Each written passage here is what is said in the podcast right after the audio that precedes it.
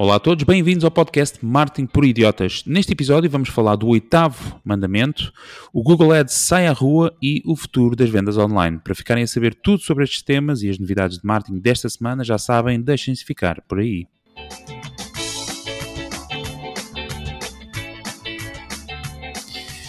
Olá a todos, sejam então muito bem-vindos ao 84 episódio do podcast Marketing por Idiotas, o vosso podcast internacional favorito onde já sabem, falamos sobre marketing, negócios e tecnologia. Olá, Diogo.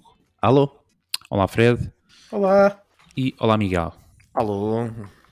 Para quem nos está a ouvir pela primeira vez, nós neste podcast, além dos temas que acabei de mencionar, temos também um momento do Twitter, onde anunciamos, aliás, do shout-out do Twitter, onde anunciamos os novos seguidores da nossa conta Twitter, Martin Idiota. Temos também o, as rapidinhas, que são as notícias mais importantes de marketing da semana. E por último, a ferramenta uh, também da semana, a ferramenta da semana. É tudo da semana.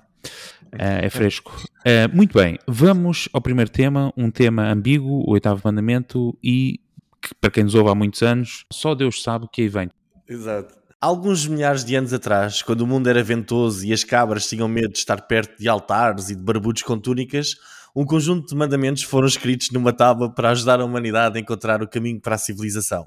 Hoje, meus caros amigos, eu venho falar-vos do oitavo mandamento. Não levantarás falsos testemunhos. Aparentemente, este mandamento, 4 mil anos depois, continua a dar que falar, principalmente se pensarmos que um dos principais gatilhos que nos leva a tomar uma decisão de compra é um testemunho de um estranho. A, Amazon, a Amazon lançou um mega processo de fraude contra administradores de 10 mil grupos de Facebook que organizaram um esquema de falsos testemunhos em alguns produtos do, do site da Amazon. As pessoas destes grupos escreviam reviews em troca de produtos e de dinheiro. Um dos grupos identificados, o Amazon Product Review, tem mais de 43 mil membros. Se formos a pensar em mais de 10 mil grupos, cada um com milhares de membros, uh, podemos pensar que a Amazon deveria mudar o seu nome para Babilónia, uma daquelas cidades bíblicas que tinha de ser destruída pá, porque havia tanta badalhoquice, não era? A Amazon tem mais de 12 mil funcionários que tentam proteger a empresa de fraudes, incluindo esta fraude das reviews, uh, e que pesquisam os confins da internet à procura de grupos fraudulentos. Segundo esta notícia, a Amazon reportou mais de 10 mil grupos fraudulentos à Meta, e, ao Facebook, neste caso, e uh, a Meta decidiu remover cerca de metade. Os, restantes eram provavelmente reviews sobre alguns produtos de hardware do Facebook, como os Oculus Rift, etc. A Amazon diz que, a Amazon diz que já bloqueou milhões de reviews falsas, mas elas continuam simplesmente a aparecer. Uh, as questões que eu tenho para o nosso painel hoje são as seguintes. A primeira, o que é que vocês acham desta situação? Tinham ideia se havia tanta, que havia tantas reviews falsas e que haviam negócios à volta destas reviews na Amazon. Uh, a segunda é se já uma vez utilizaram fake reviews ou os vossos clientes vos pediram para colocarem fake reviews nos sites. e finalmente, como é, que, como é que nós podemos pedir reviews legítimas aos nossos clientes? Muito bem. Força, Diogo. Então, Miguel, primeiro já sabe-se, há várias religiões, portanto, por isso, se calhar esse mandamento não é válido Olha, para milhares de Ricardo, pessoas. prepara aí o trovão, só há uma.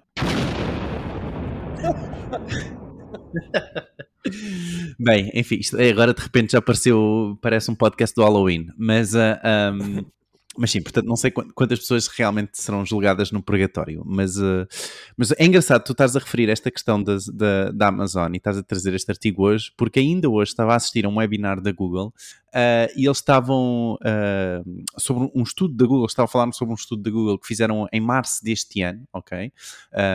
Um, um, inquérito a vários consumidores e eles diziam, os consumidores diziam que uh, continuava a ser a principal forma de confiança, ok, na, na decisão de compra uh, as reviews de outros utilizadores. Portanto, claramente, e como tu referiste, e bem, Miguel, um, eh, é, um, é um ponto muito, muito importante. E também para, para as pessoas, aliás, para o facto destes comerciantes estarem a pagar a pessoas ou oferecerem produto para terem reviews, não é?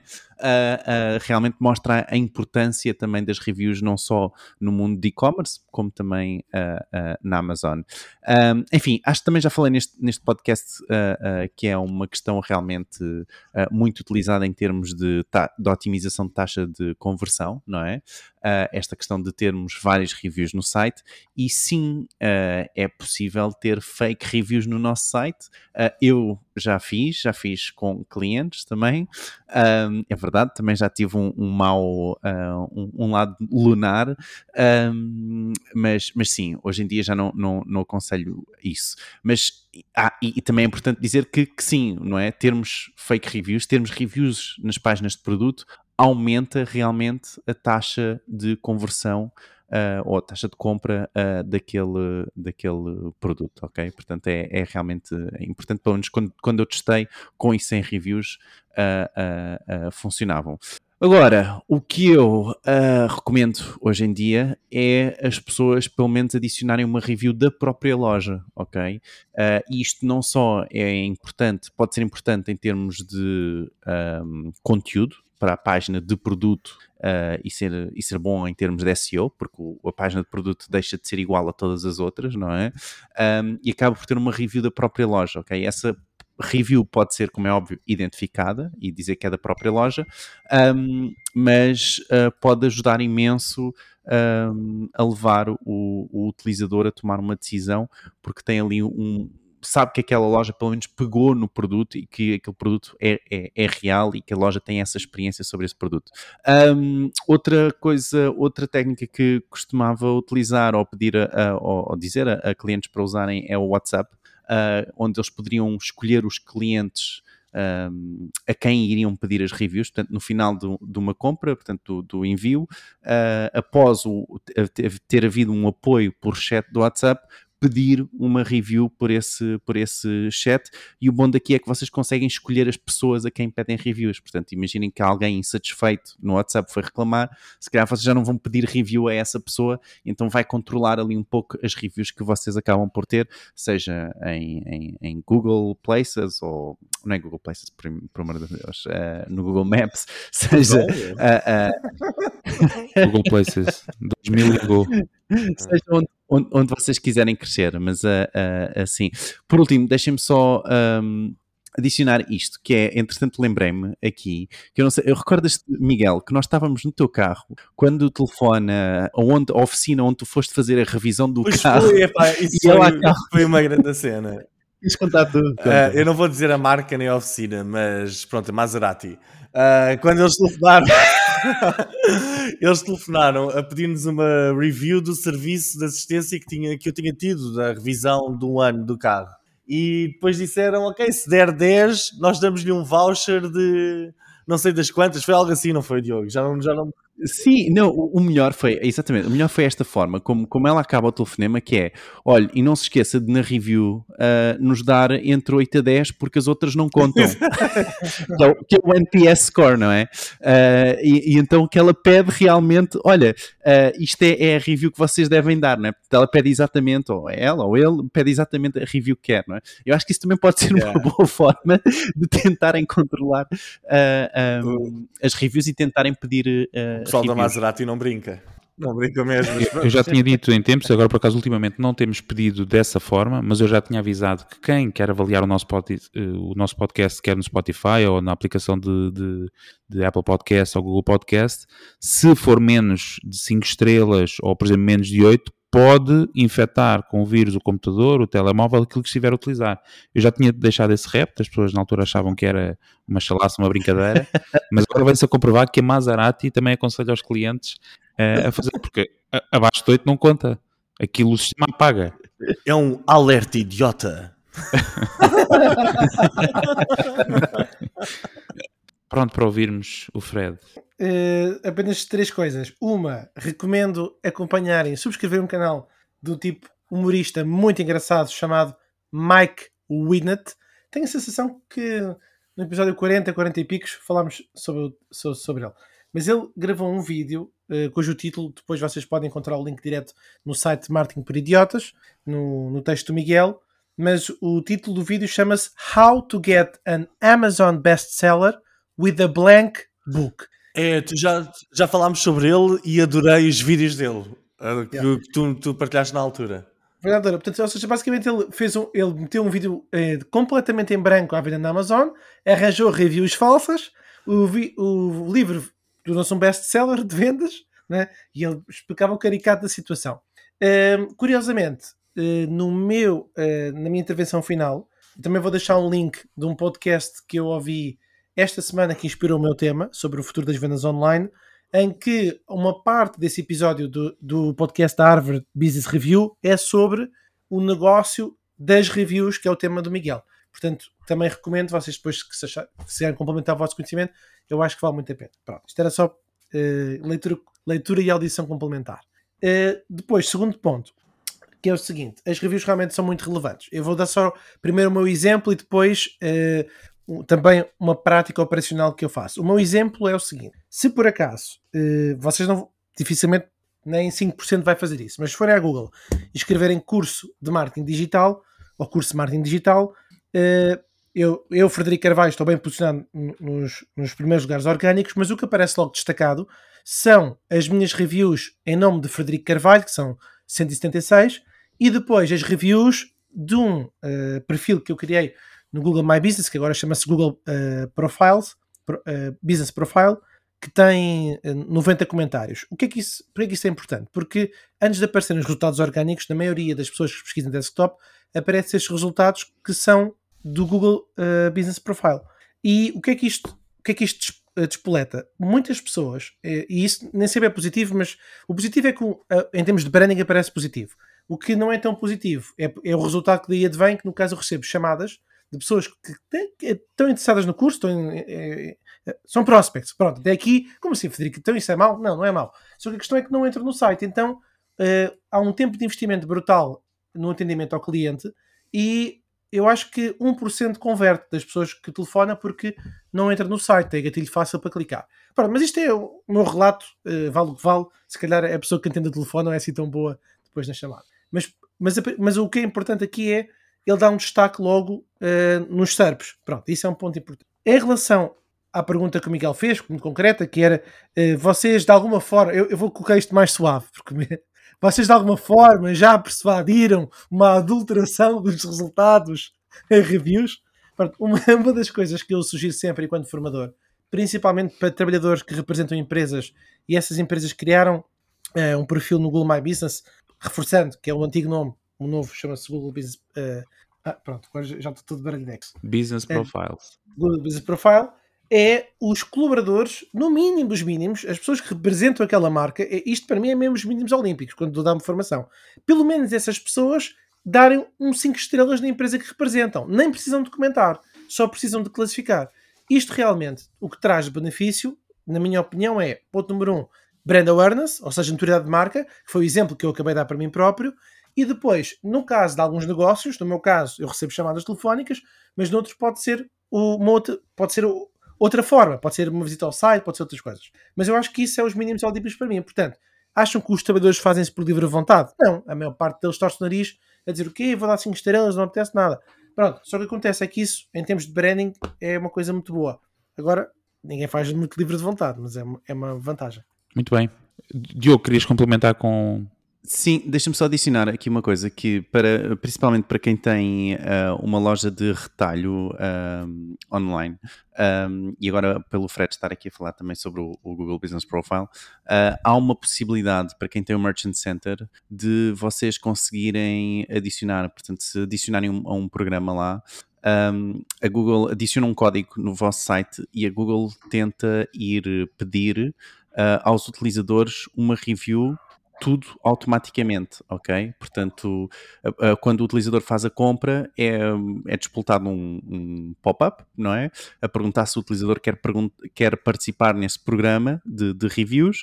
Se o utilizador aceitar, passado uma semana ou duas, a, Google, a própria Google envia-lhe um e-mail a perguntar como é que foi essa, essa, essa experiência. Portanto, é uma coisa relativamente automática e pode ajudar imenso a recolherem mais reviews para os vossos negócios.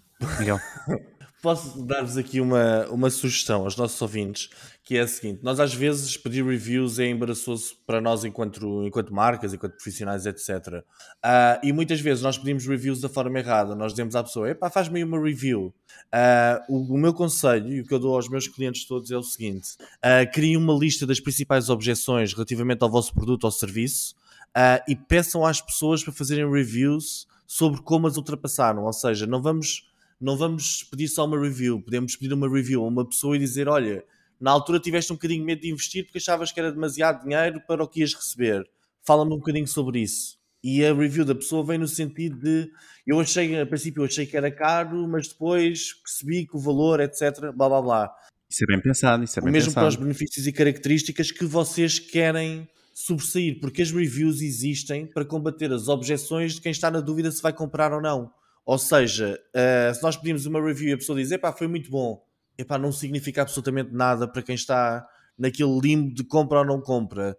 Tem de ser alguma coisa que comunique realmente com essa pessoa e muitas vezes nós pedimos as reviews de forma tão generalista que depois acabamos por receber também reviews muito generalistas que não ajudam na, neste processo de compra. Mas acho que e, e, em termos, desculpa, uh, e em termos de SEO também é bastante importante, não é? Ter essas coisas escritas nas, nas reviews. Exato. Uh, porque vai ajudar e vai associar a marca àqueles pontos, portanto é muito, muito bom. Fred? Uh, três exemplos rápidos. portanto, o que nós estamos a falar aqui, do ponto de vista das avaliações, é o negócio da reputação. E à volta disto, pelo menos, eu destaco três empresas. Uma, que é Opiniões Verificadas, que agora mudou de nome, foi para Net Reviews, ou seja, cujo negócio está assente uh, num processo de avaliação, de controlar a visibilidade e otimizar a taxa de conversão. Dois. Não digas a Trustpilot. Não, mas também pode ser. Mas eu vou dar um outro exemplo, só para ser três exemplos diferentes. Uh, o portal da Caixa, ou seja, que embora não trabalhe sob o ponto de vista da avaliação, mas trabalha sob o ponto de vista da reclamação que origina uma pontuação, e se a pessoa não responder num, num prazo de X tempo, uh, essa empresa é convidada a pagar para ter uma página própria e poder personalizar as suas respostas. E depois, em terceiro, e o terceiro exemplo, diferente, mas também tem este, esta, esta lógica das avaliações e eh, faz o modelo de convites que o eh, Diogo estava a referir, que é a própria Booking. E aí, melhor que ninguém tem aqui a experiência, o Ricardo. Porque alguém que vai, que passa uma estadia, a própria Booking faz e reforça duas ou três vezes o pedido de avaliação do alojamento local do hotel. Não é assim, Ricardo? É isso mesmo. Uh, aí podes dizer que tens verdadeiramente opiniões verificadas, porque só o cliente, só quando faz checkout, é que pode avaliar. Se bem que eles agora vão fazer uma alteração, que eu não posso partilhar ainda, porque ainda é off the record, mas vão fazer uma alteração a isso. Mas de qualquer das formas, são opiniões validadas em oposição uh, ao Business Business Profiles, que por muito que a Google esforce, e acredito que se esforce muito na, na eliminação de, de comentários que não são à partida verdadeiros, mesmo assim ainda tem um caminho a perfazer. Mas sim, a Booking faz isso. Muito bem. Está fechado este tema. Antes de passarmos ao próximo, só relembrar que podem aderir ao nosso grupo do WhatsApp em w.martinporidiotas.pt, que é onde nós estamos e onde estão muitos dos nossos ouvintes e onde nós partilhamos também um conteúdo exclusivo. E o conteúdo exclusivo desta semana é um, é um report, isto é um, é um é um, um guia, guia, obrigado. É? é? um... E o guia dá pelo nome de The Rise of Private Social Media Networks da Trust Insights. Uh, para quem não percebe francês, é uh, portanto, a escalada ou o aparecimento de redes sociais privadas um, por parte então da Trust Insights. E é isso. É, é, do, é, sobre um pouco aquele tema que falei uh, na semana passada, se não estou em erro, há duas semanas, sobre o, o, aumento destas conversas que acontece nas, nas redes uh, sociais privadas, não é? Já não públicas, uh, onde eles arranjaram aqui a Trust Insights, arranjou uma forma muito engraçada, foi através dos IPs dos servidores da Slack, do Discord, etc. E foi ver a indexação desses vários IPs e o aumento e a flutuação desses, desses IPs. Então foi, no fundo, quanto mais IPs registava ao longo do, do, do mês, não é? Mais uh, comunidades, quer dizer, que estavam a ser criadas dentro uh, dessas plataformas, seja o Signal ou, ou mesmo também o Telegram, que também usam o mesmo sistema, e então uh, conseguiram assim um estudo bastante, bastante engraçado. Muito bem. Fala Sabe o que eu digo? Há muita gente com muito tempo livre. Muito bem, Diogo. Ver IPs e... Sim, senhora. Uh, Diogo, uh, muito bem. Hoje traz uma partilha também. É verdade, é verdade. Esta, esta partilha vem por parte do Alexandre no nosso grupo do WhatsApp, para quem ainda não, não se juntou, não é? Depois de, de mais este, este, este guia ou este estudo que vai ser partilhado hoje, não é? w.marketingperidiotas.pt, não se esqueçam. E o Alexandre então sugeriu esta notícia uh, que foi a questão de o Digital Out of Home, ok? Chegou à nossa plataforma de gestão de campanhas da Google, ok?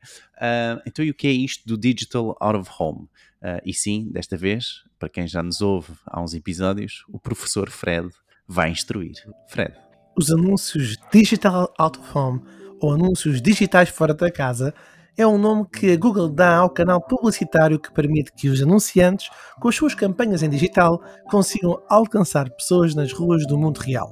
Isso inclui ecrãs em locais públicos como estádios, aeroportos, paragens de autocarros, elevadores, táxis e muito mais. É incrível. Obrigado, Fred.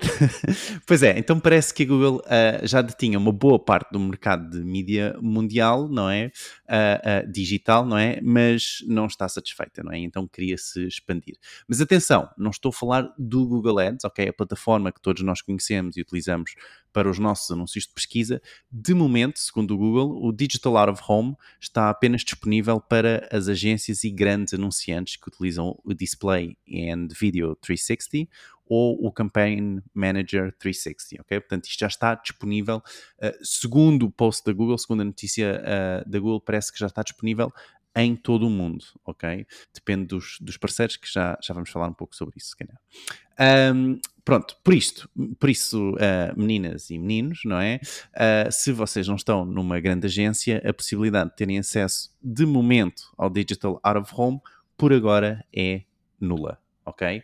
Mas e então agora perguntam vocês. Estamos ao Diogo, como é que a Google vai cobrar, neste caso, esta publicidade? Boa questão. Estava aqui escrita, desculpa. Tu tinhas Sim, escrito é. ler. Obrigado. Mas foi uma boa questão, uh, uh, Ricardo. Uh, então, a Google vai cobrar por CPM. E Fred, podes-me ajudar outra vez? Bom, o CPM é o custo por cada mil impressões servidas, ou seja, cada vez que o vosso anúncio é apresentado num site, conta como uma impressão. Ao final de mil, vocês pagam X valor por essas mil impressões. Boa, é isso mesmo. Isso é o CPM. Mas a verdade, a forma que uma Google vai cobrar vai ser um pouco diferente. Vai ser um CPM, sim, mas segundo a Google, eles vão cobrar a um publisher CPM. E um publisher CPM, para vocês terem noção, é o custo por mil impressões vezes o número de pessoas estimados que viram aquele anúncio. Ou seja, imaginem que o CPM seria de 1 euro, ok? Portanto, vocês pagariam 1 euro por mil impressões. E agora teremos que multiplicar esse número pelas pessoas estimadas por parte do publisher que poderão estar a ver aquela impressão. Portanto, se por uma impressão 500 pessoas, ok, estão estimadas a ver aquele anúncio, então quer dizer que é 1 euro, o CPM do publisher é 1 euro vezes 500. Estão a perceber a ideia? E agora o Miguel vai perguntar qualquer coisa como. Mas, ó Diogo, como é que a JCDecO, por exemplo, determina quantas pessoas é que vêm aquele anúncio? Pá, esta voz de criança a questionar é linda. Um, oh Miguel, já devias saber isto. É tudo uma estimativa, nada é real. Na verdade, podem ser mais ou menos. E os anunciantes é que vão pagar, ok? Portanto, no fundo, mediante aquilo que a JC tiver estimado para aquele MUP e para aquele outdoor, ok? Uh, o, o, o, número de, de, de pessoas é que o ali mercado passam... regulado de eletricidade. Os consumidores é que vão pagar. Pronto, é, é, um pouco por aí, sim, sim, sim. E então, uh, mediante essa estimativa, portanto, isso é que vai adicionar um, este multiplicador, ok? Por cada uh, uh, mil impressões.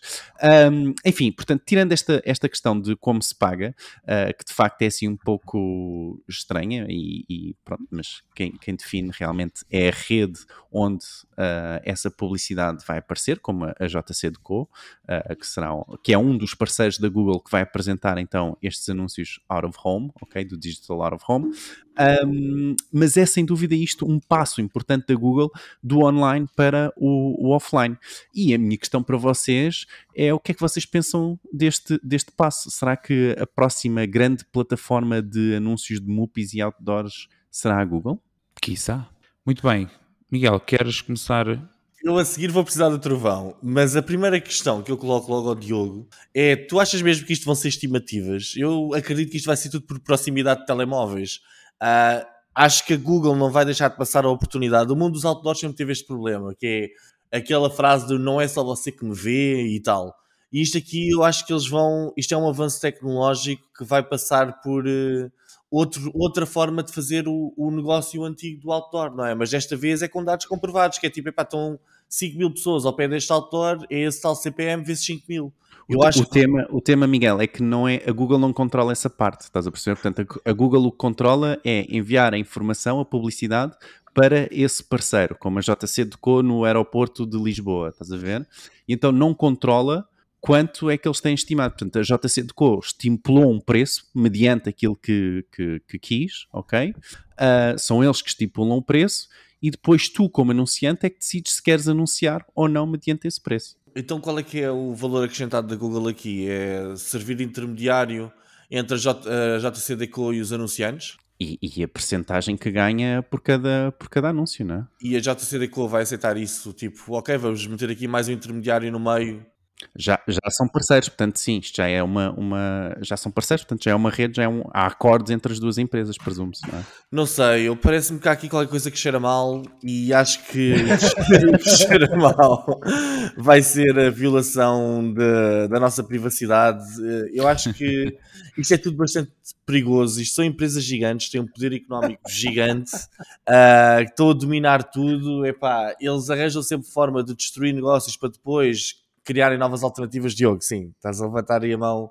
Sim, desculpa, deixa-me só adicionar. Quanto à privacidade, é um muito bom tema, é um tema recorrente aqui no podcast, não é? Uh, e segundo a Google, neste momento, a única, os únicos parâmetros que eles estão a utilizar, ok? Portanto, ele não conecta nada com uh, uh, telefones de utilizadores, nada. Neste momento, un, os únicos parâmetros de anúncio possível é a localização e a rede de parceiros, ou, ou seja, não há aqui outros parâmetros possíveis de retargeting, nada disso, ok?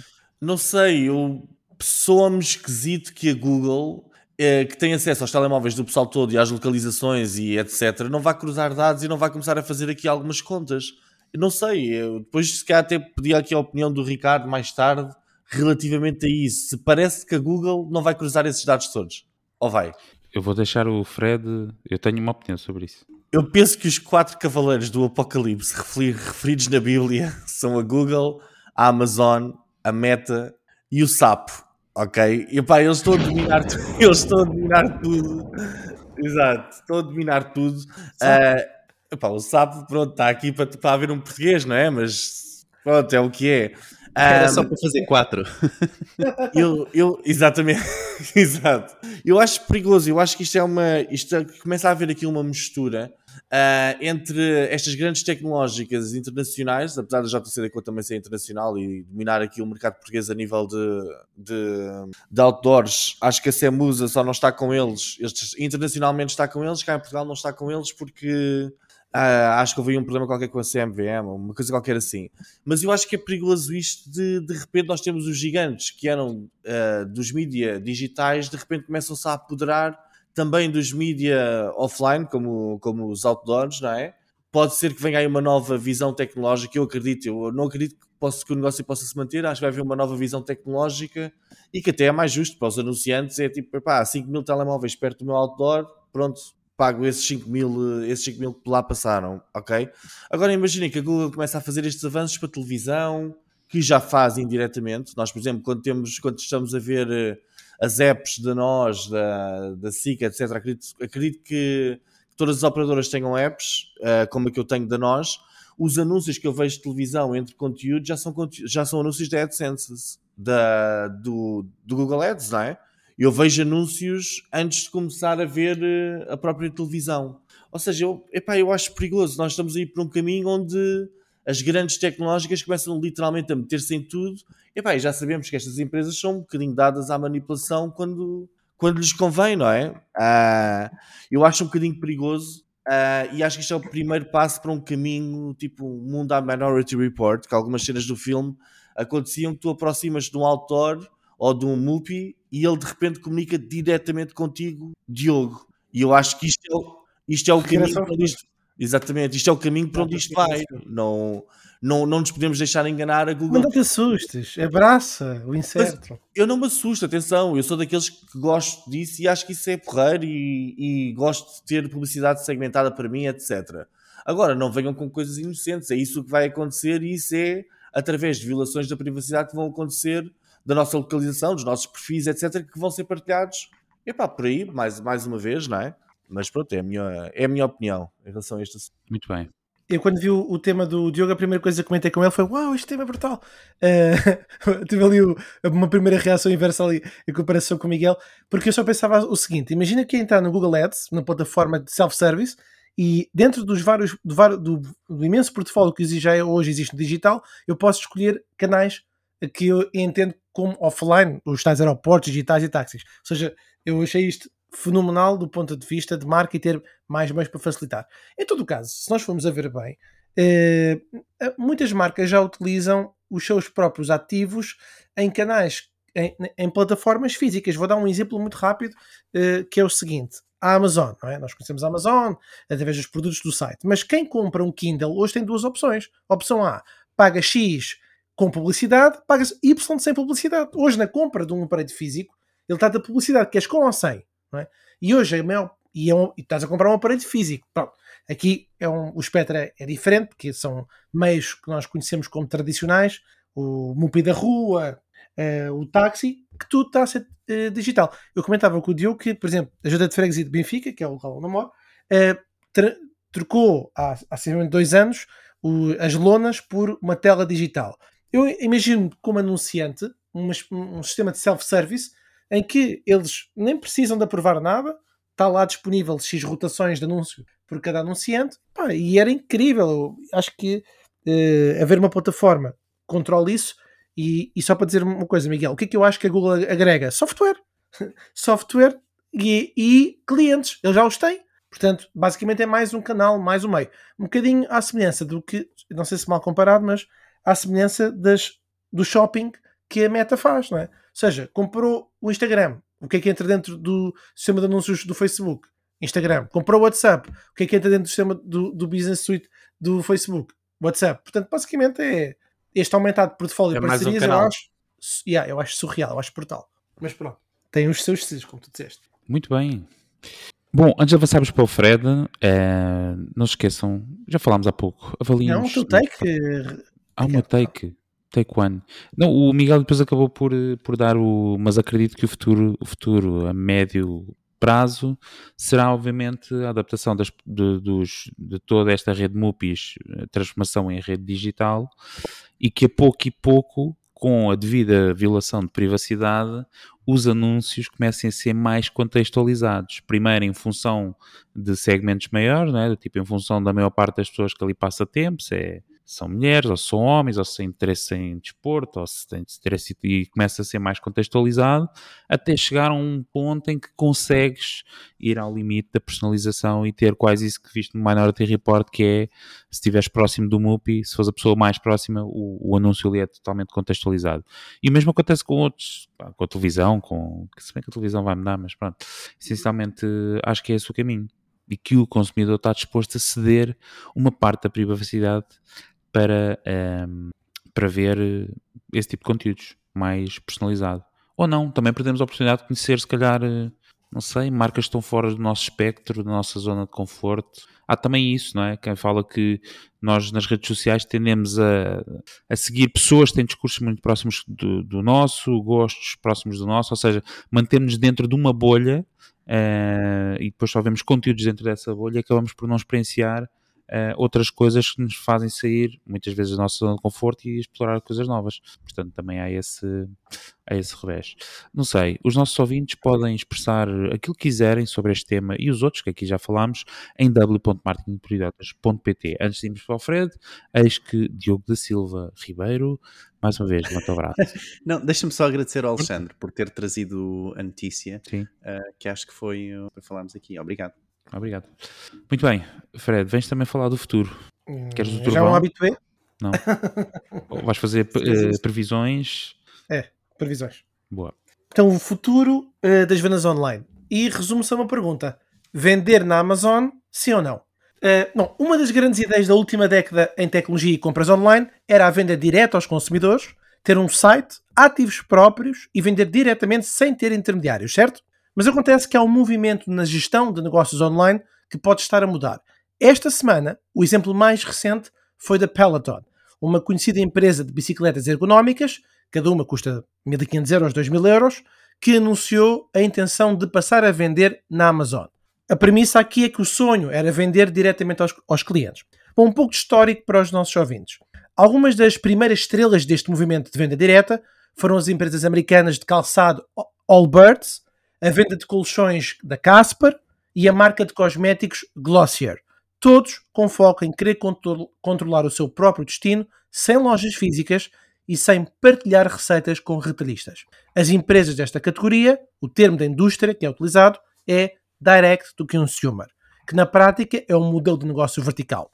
Falámos longamente deste tema no episódio 74, para quem tiver interesse. Eu vou resumir com a sigla DTC, Direct to Consumer, que no fundo elimina intermediários, só para reforçar, com o objetivo de tornar uma empresa totalmente independente na comercialização de um produto ou serviço com o cliente final. Comprei recentemente um colchão Koala, não foi, não foi oferecido, é só para explicar que foi online, foi tudo impecável, até o colchão. Mas eu não, não experimentei antes. Epá, tu- tu criaste o slogan deles, foi tudo impecável até o colchão. Uh, este- eh, quando eu refiro aqui o DTC, também estou a pensar especificamente nos pontos de venda físicos ou digitais. Recordo-vos que, por exemplo, uh, há o aparecimento, estou-me a lembrar agora da Auchan, que abriu lojas específicas onde a pessoa só vai lá levantar o produto. Bom, mas entretanto, nunca houve tantas empresas a aderir a plataformas de e-commerce e marketplaces. Portanto, tudo indica que o futuro do modelo é digital e esta reflexão de vender ou não na Amazon vai passar pela cabeça de todos os empresários que vendem produtos online. Um negócio desta natureza, o tal direct to consumer, é, portanto, basicamente, eh, frequentemente as empresas fabricam os produtos nas próprias fábricas, usavam os anúncios no Facebook, pagavam influenciadores das redes sociais para promover os seus produtos, interagiam com os seus clientes como se fossem amigos e vendiam-nos coisas dos seus próprios websites. Alguns de vocês podem estar a estranhar porque que eu estou a falar no passado, mas vou, dar já aqui alguns exemplos. A ideia base era uma forte ligação emocional, como exemplos: Dollar Shave Club, uma que é muito conhecida pelo modelo de subscrição. Há um livro excelente sobre isto. Uma outra marca que é a Fashion Nova, uma empresa de vestuário online, ficou muito conhecida por vender no Instagram. E o que estas duas empresas têm em comum é a ideia da ligação emocional. Outros dois exemplos. Este é conhecido toda a gente. A Tesla, a empresa, eh, eh, quer a Tesla, quer a Peloton, mas no caso da Tesla, fabrica carros nas suas próprias fábricas e atrai clientes através dos tweets do Elon Musk. E as pessoas compram Teslas basicamente diretamente à empresa. Não há concessionários de carros, marcas, que representam e que vendem por intermediário. Inclusive, isto está a ser agora uma nova moda na indústria automóvel. Mas não vou explorar isso em detalhe. Bom, se isto tudo parece normal, é porque esta grande ideia mudou os nossos hábitos. Qual é que é a ideia? A ideia do direct to consumer. Aproximar-me do fim, queria só dizer o seguinte: nós temos de partilhar neste podcast o facto de estar a tornar-se mais caro comprar anúncios nas redes sociais, em plataformas digitais, que em tempos foram relativamente acessíveis, como é o caso do Facebook. Vender nas lojas é um atalho. Não é preciso persuadir as pessoas a irem à Amazon ou à DOT, que é a nossa portuguesa. Muitas já lá vão sozinhas, já lá estão a pesquisar, e se não estiverem, cabe ao retalhista atrair as pessoas lá para dentro. Tudo isto para dizer o quê? Muitos dos jovens, das jovens empresas eh, que começaram com a premissa de evitar intermediários, eh, de evitar os retalhistas, agora estão a abrir essa frente de negócio. Exemplos. Os sapatos Allbirds, o calçado que eu falei no princípio eh, desta conversa, são agora vendidos na Nordstrom e disseram que já em agosto foi a sua principal fonte de crescimento. A Peloton, como referi, vai começar a vender, de, aliás, começou a vender eh, desde quarta-feira passada, bicicletas e outros equipamentos da Amazon. O que é que difere eh, este tipo de comportamento? E é por isso que esta pergunta é relevante. A Apple, que não queria vender na Amazon, agora vende. Mas a Nike referiu em 2019 que ia deixar de vender na Amazon. E não vende na Amazon diretamente, pode ter alguns retalhistas, mas não vende diretamente na Amazon, com o argumento de querer ter o seu canal de vendas onde investiu muito dinheiro. A Rolex, a Ralph Lauren também não vendem na Amazon, portanto, saíram com o argumento de quererem ter o seu próprio ativo digital. A decisão mostra, e, é a minha última frase, uh, que limitar a sua base de clientes, neste caso, é que estou a pensar nos empreendedores, as pessoas que estão a vender online, limitar a sua base de clientes potenciais apenas àqueles que podem encontrar diretamente têm os seus desafios. E a minha pergunta para vocês, caro painel, é esta: vendendo na Amazon, sim ou não? Eis a questão que o Diogo vai responder. Eu vejo muito a Amazon uh, como um, um, outro canal, não é? Da mesma forma que nós temos. Se eu sou um produtor de um produto uh, e quero distribuir esse produto, é no, e, e, estou a distribuir por outros retalhistas, não é? É normal que considere a Amazon tal e qual como reconsidero outros retalhistas, não é? Isto sempre, claro, tendo em conta um, a questão de, da margem, não é? Sendo que as margens da Amazon são um pouco diferentes em muitos outros uh, uh, retalhistas, mas se funcionar, pá, sim, é um outro canal. Agora, se nós temos esta estratégia direct to consumer, não é? Como estávamos aqui a dar, como o, o Fred estava a dar aqui o exemplo da Nike, um, que, é, que é uma estratégia, não é? A Nike vai ter este problema que é não deixa de ter ou de ser muito difícil controlar os third party sellers, não é? Que são, que era, eh, que são os retalhistas também que vendem uh, uh, na Amazon. E por mais que a marca se tente proteger muitas vezes dos, destes third party sellers e diga que não, que quer exclusividade na Amazon e tente impedir que os seus produtos uh, estejam lá expostos, ok? É muito, muito difícil para a Amazon segundo eles, não é? É muito difícil, entre aspas, aqui com. Esqueci-me que estava num podcast e então fiz aspas uh, no ar, mas uh, uh, é muito difícil para a marca controlar, então acaba por muitas vezes a marca, a própria marca, ter produtos lá sem saber. Oh, Diogo, desculpa, sim. será que está para breve algum mega processo em que uma marca diga processa a Amazon por não querer lá os seus produtos à venda? Eu, eu seja, acho que nem que seja através de indiretos, de, os lojistas, como tu disseste, compraram, compram os produtos e podem vendê-los nos canais onde quiserem. Será que está para breve alguma coisa deste género? Isso, eu acho que isso já esteve muito perto de acontecer e se não aconteceu foi porque se falou, porque a marca falou e conseguiu contactar diretamente com a Amazon e pronto, e a Amazon tentou lá fazer as suas, as suas magias com estes 12 mil, que ainda há pouco estavas a dizer, não é? Ou 10 mil pessoas uh, uh, nas fraudes, a tentarem controlar fraudes, um, mas, mas sim, portanto há, há, um claro investimento também na Amazon por causa, da Amazon por causa disto. Uh, portanto há, há, esta questão, há, há, este ponto aqui também, que é esta ideia de ser importante realmente a first party data, não é? De quando nós temos um um, um, produto direct to consumer, uh, nós temos a informação daquele consumidor diretamente connosco, não é? O produtor tem a informação daquele consumidor, não é? Do seu consumidor. E isso tem um valor muito grande. Mas, não é? Temos que ter a ideia de que o quão importante e o como nós vamos conseguir uh, trabalhar esse valor, não é? Versus não o ter, certo? Porque depois quando se trata da Amazon, já não vamos conseguir ter acesso a esses dados. Uh, ou da Amazon, ou da mesma forma que eu falaria da FNAC, não é? Se eu fosse vender para a FNAC, para a Vorten ou para outra qualquer, ou para a DOT, como, como foi dado o exemplo, uh, também não teria acesso, Mas a não eu, ser... Eu penso que tens acesso, ou não? Depende, depende. Na Amazon, não. Na Amazon, uh, não, não, não tens acesso, acesso ao e-mail do... Não. Não, tens de comunicar através da Amazon. Uh, eu, eu recordo-me de. Há umas exceções, alguns. Se eu, uh, uh, pá, eu, não, quero entrar em erro, mas acho que há algumas exceções, alguns. Eu recordo-me ter, de, de, me terem contactado, mas por norma é sempre através da Amazon. E, então, se eles te enviam uma mensagem, tu recebes através da Amazon e vice-versa. Se quiseres enviar uma mensagem ao teu cliente, tens que enviar através da Amazon e assim funcionam as coisas. Um, mas é isso, ou seja, ter esse, esse balanço de quão vamos conseguir trabalhar essa, essa first party data ou não, porque se não tivermos venda também não, não vale a pena termos first party data, porque depois também não conseguimos ter uma estratégia para alavancar essa first party data, porque só temos um consumidor, ou 10, ou 20, ou 100, e isso não é suficiente para conseguirmos alavancar essa, essa base de dados, não é? E conseguimos trabalhar essa base de dados uh, uh, ao seu melhor. Miguel, um, então pronto, relativamente à pergunta do, do Fred, vender na Amazon sim ou não, um, eu acho que é vender onde existe rentabilidade e não prejudica o posicionamento da marca. Ok? Uh, se a marca tem um posicionamento epá, em que não é uma coisa tão corriqueira, não é? Uh, se é uma coisa mais exclusiva, por exemplo, como a Rolex, epá, eu acho que faz perfeito sentido a Rolex não vender na Amazon.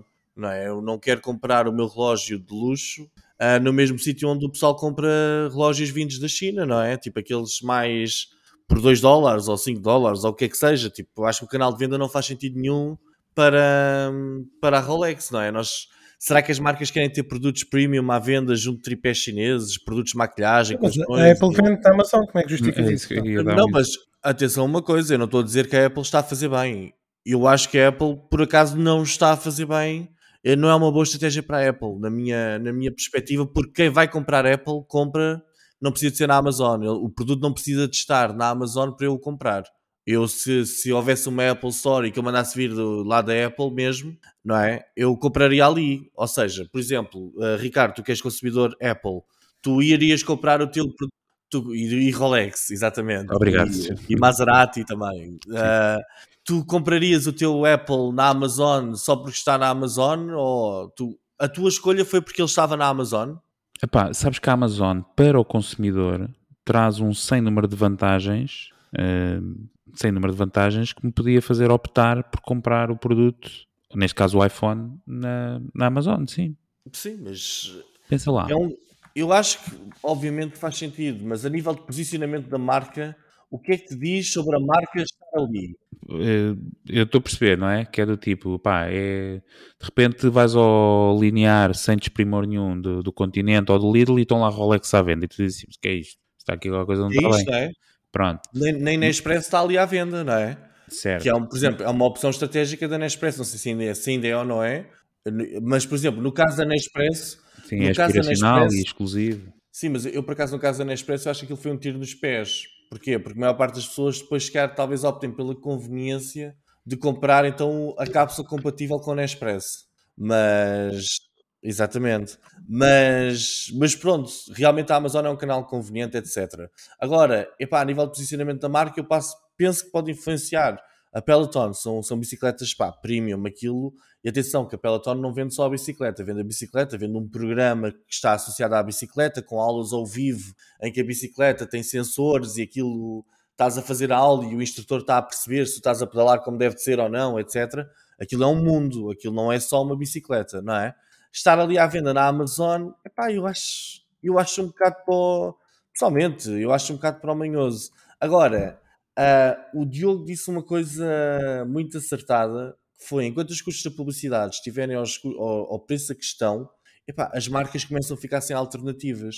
Começa a ser mais rentável, nós damos uma porcentagem de 20% ou 15%, e nem sei quanto é que eles cobram, ou o marketplace, do que andamos a investir em anúncios no Facebook, epá, onde nós chegamos a ter agora custos por visualização de página enormes e, não, e são custos que nós temos sem conversões, não é? São precisas umas quantas visualizações até converter.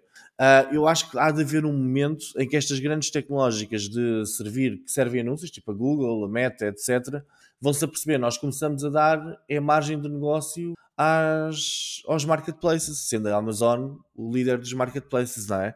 Ah, eu acho que esta situação há de ter de mudar, mas enquanto houver este agravamento dos custos de publicidade, epá, há de fazer cada vez mais sentido vender nos marketplaces porque é um sítio onde realmente nós conseguimos obter a tal rentabilidade, mesmo que seja à custa de algum posicionamento de marca. Obviamente que se o posicionamento de marca for muito forte e muito bem estruturado, é aquilo que o Ricardo diz, epá, eu vejo lá o iPhone, ah, pode ser ali uma boa oferta e tem a credibilidade da marca, desde que aquilo venha dentro do- da caixa da marca, não é? Ahm, poderá fazer sentido ou não.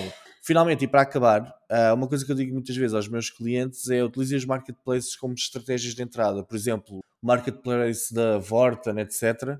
Vocês podem fazer lá a primeira venda, mas não se esqueçam de ganharem os dados do cliente para conseguirem a segunda, a terceira a quarta venda já diretamente com o cliente, sem ser pelo marketplace, porque se baseiam o modelo de negócio todo no marketplace, vocês passaram a ter um novo sócio que vos cobra 15 ou 20%, tem 15 ou 20% do vosso negócio, não é?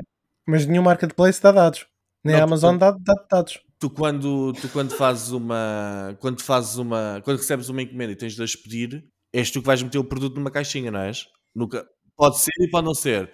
Pá, dentro da caixinha metes logo um voucher, metes logo alguma coisa que te tente fazer com que o cliente te contacte Hum. diretamente.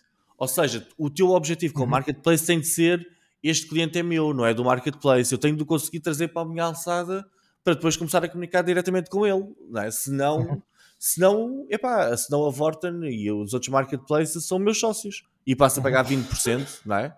Pronto, também é uma estratégia, é- também é perfeitamente legítimo. Se calhar mais vale pagar 20% sobre cada venda que eu faço do que andar a pagar custos em Facebooks, Instagrams, etc., que depois não me trazem rentabilidade ou trazem praticamente a mesma rentabilidade, não é? Agora Senão a Booking, o Airbnb, etc., não tinham o sucesso que têm hoje em dia. Só Exatamente. tem esse sucesso porque é literalmente impossível um pequeno negócio local andar a promover-se no, no Instagram para conseguir ter o, a rentabilidade não é? e ter o movimento.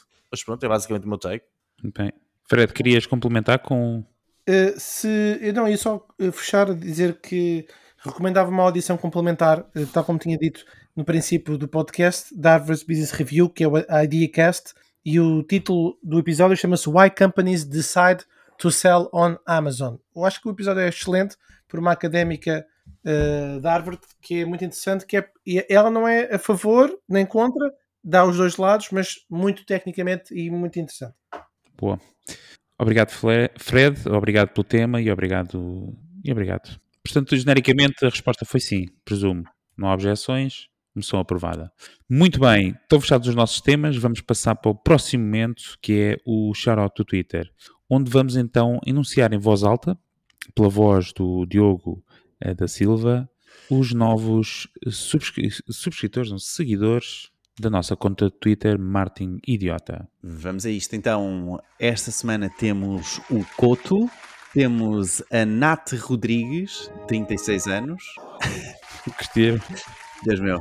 Temos a CryptoLearner, ou Luís, e a, o, a Touringa Irracional. E eles têm o nosso followback. Muito bem, obrigado a todos. Sem mais demoras, vamos passar ao próximo momento. As rapidinhas, as notícias mais importantes da semana de marketing digital e não só. Vamos a isto então. A Google vai lançar uma atualização para o Chrome que pode dificultar a vida aos adblockers em 2023. O link está em marketingporidiotas.pt, como sempre. O TikTok está a lançar a opção de partilha dos vídeos do TikTok como Reels no Facebook e Instagram, não é? Vamos disseminar a proposta TikTok para toda a gente. Mas o TikTok está a, tentar, está a testar, aliás, a opção de feed de pessoas que estão próximos de vocês, ok? Neste momento são um teste. O Google Shopping tem quatro novidades para vocês e vocês podem uh, verificar essas novidades em marketingporidiotas.pt, como sempre. Mas o Pinterest já apresentou o seu Hosted Checkout, onde permite os utilizadores dos Estados Unidos fazerem o checkout diretamente na aplicação do Pinterest. Portanto, os utilizadores não saem e não vão à loja uh, dos, dos retalhistas, por exemplo. Mais um executivo, um ex-executivo do Twitter é o novo whistleblower. O que é que é whistleblower em português? Não, não sei o que é que. Denunciante. Denunciante, boa, olha, uh, boa tradução. Alega que uh, as, políticas, as políticas de segurança cibernética uh, do Twitter são imprudentes e negligentes, ok? Um, também diz que é impossível para o Twitter ter uma percepção do número real de bots dentro da plataforma. Ainda no Twitter uh, lançou, contudo, esta semana também uma nova API de conversão e algumas atualizações ao seu Pixel, ok? E também ainda no Twitter, que lançou, acabou de lançar ainda há pouco, um, para todos os utilizadores a função de círculos, que nos permite uh, partilhar tweets apenas com pessoas dentro de um certo círculo. E por último, a app BeReal tem agora mais de 10 milhões de utilizadores ativos. Boa, obrigado, Diogo. Querem deixar algum comentário rápido sobre alguma destas notícias? Uh, eu acho interessante esta estratégia, a estratégia de crescimento do TikTok. Eu acho que apanhou toda a gente no mundo digital desprevenido. Eles começaram com esta ideia de os nossos conteúdos não vão viver apenas na nossa plataforma, vão se espalhar por todas as outras plataformas, e isso é, para mim, foi uma das causas do crescimento muito rápido deles. E acho interessante eles agora até terem a funcionalidade de partilha direta para as outras redes sociais. Eu estou para ver é se o, se o Facebook vai aceitar que, que os conteúdos venham com o logotipo TikTok. É um bom ponto. Bem visto. Muito bem, vamos já de seguida para o momento da ferramenta da semana. Muito bem, e a ferramenta desta semana, isto não é uma ferramenta, é mais uma funcionalidade, é o XLOOKUP do Google ou da Google Sheets. E o que é que Vocês faz? sabem o que é que é? Não, mas tu sabes e vais agora partilhar com a nossa audiência. então, uma funcionalidade que ainda não havia na Google Sheets, havia no Excel já há algum tempo, mas ainda não no Google Sheets. Portanto, o XLOOKUP é uma segunda versão do VLOOKUP para quem uh, trabalha em, em, Excel. Acho que vai reconhecer isto. No fundo, é procurar uma célula, portanto, um, um número, algo, dentro uh, de uma tabela inteira de Excel. Portanto, o VLOOKUP já fazia isso só que fazia apenas um tipo de correspondência, ok? E tinha que ser com a primeira coluna a corresponder à segunda coluna. E agora, independentemente de, da posição da coluna, o XLOOKUP permite que, independentemente dessa posição da coluna, ele vai tentar ver o match de, daquele nome de produto, imaginem, um, em todas as colunas, em todo o, toda a sheet de Excel ok? Independentemente do seu posicionamento. Portanto, era uma função que o Excel já tinha, mas que a Google Sheet ainda não tinha e lançou então esta semana e acho que é muito importante para alguém que trabalhe com dados, acaba por ser muito, muito importante. Muito bem. Obrigado, Google, mais uma vez. Um, muito bem. Caríssimos, algum comentário antes de começarmos eh, a dar as despedidas? Longo episódio, mas bom ou não? Acho que sim. Cabe aos nossos uh, subscritores e ao, uh, ouvintes, auditores e os nossos ouvintes uh, avaliarem no Spotify, no Google ou Apple Podcasts e já sabem, não se esqueçam, de 8 para baixo é vírus. Não se esqueçam também do nosso grupo de WhatsApp em w.marketingporidiotas.pt um, e do nosso site marketingporidiotas.pt. Nós, como sempre, voltamos a ver na próxima semana, por isso, caríssimos, não percam o próximo episódio, porque nós também não. Tchau! Tchau! Tchau.